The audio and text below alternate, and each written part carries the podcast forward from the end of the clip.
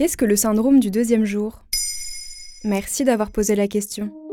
L'hiver est là, les journées sont plus courtes, il fait froid, et vous vous laisserez peut-être même aller à un petit blues hivernal. On est d'accord, ce n'est pas la saison la plus fun de l'année.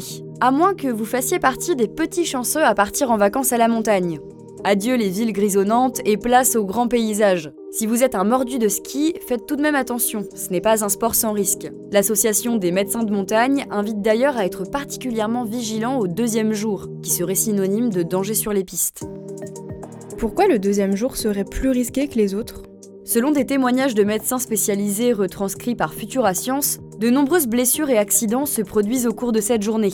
Il serait la principale cause de fractures, de claquages musculaires, ainsi que d'étirements ou de déchirures ligamentaires pendant les vacances au ski. Ce phénomène survient donc principalement le lundi, car la majorité des séjours débutent le samedi. Le problème c'est que, comme tous les vacanciers, vous êtes impatient de gravir les pistes, au point d'adopter certains comportements à risque. Mais comment ça? On l'oublie, mais il y a le manque de préparation physique et la fatigue des dernières semaines. Le premier jour, les skieurs, excités à l'idée de commencer leurs vacances, vont dévaler les pistes à toute vitesse. Ils vont se surmener et faire des efforts physiques auxquels leur corps n'est pas habitué, encore plus pour les non-sportifs. Concrètement, le corps est sollicité de manière trop intense et est déjà fragilisé le deuxième jour. La plupart des skieurs ne vont pas s'écouter et ne prêtent pas attention aux crampes et aux premiers signes de douleur. Résultat, le deuxième jour, les efforts de la veille ne se sont pas estompés. Vous ressentez une légère tension, mais elle disparaît rapidement. Et bientôt, vous constatez que vous avez moins de contrôle sur vos mouvements, vos muscles se raidissent et réagissent moins efficacement.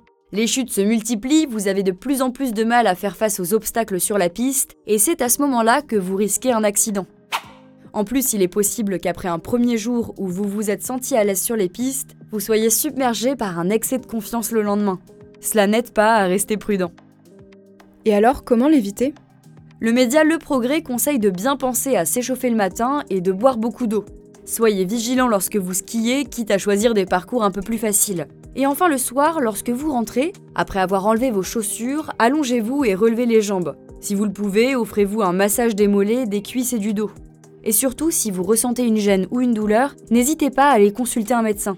Enfin, notez dans votre agenda que pour l'année prochaine, il faudra commencer à vous préparer physiquement au moins deux mois à l'avance.